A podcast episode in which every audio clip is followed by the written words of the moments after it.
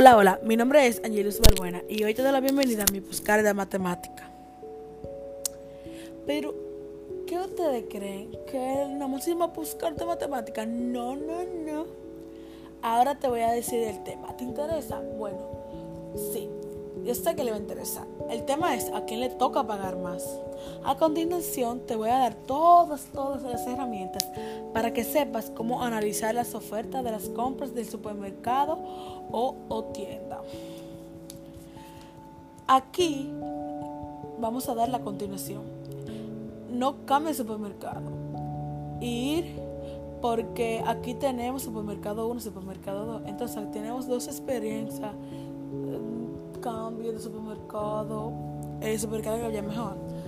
Bueno, supermercado 1. Primero, con un descuento del 5% y un, descuento con recargo del 13%. Supermercado 2. Primero, con un recargo del 13% y después con un descuento del 5%.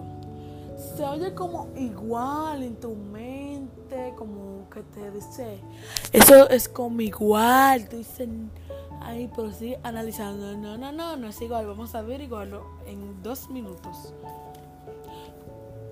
Si puede notar, el, el, segundo supermercado tiene un descuento del 5% y un recargo del 13%. Ahora, vamos a trabajar, a trabajar y resolver. Y saber con cuál nos conviene comprar el total de mi compra de 5 mil pesos. Primero supermercado. 5 mil por 5 sobre 100 es igual a 25 mil sobre 100. Pero eso tiene, esta operación tiene su total. El total es 250. Bueno, la segunda operación es 5 mil menos 250. Y la respuesta obviamente 4.750.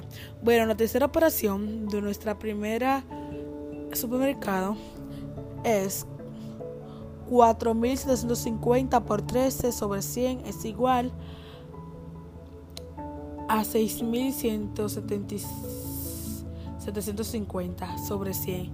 Pero eso también tiene su respuesta. ¿Que ustedes creen que no? Bueno, pues claro. La respuesta es 6000 si es 17.5.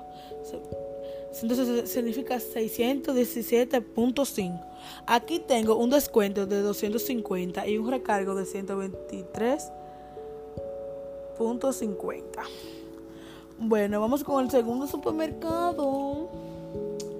Bueno, el, segundo supermercado es. ¿Ya queréis saberlo? Bueno, pues ya vamos a verlo a oírlo.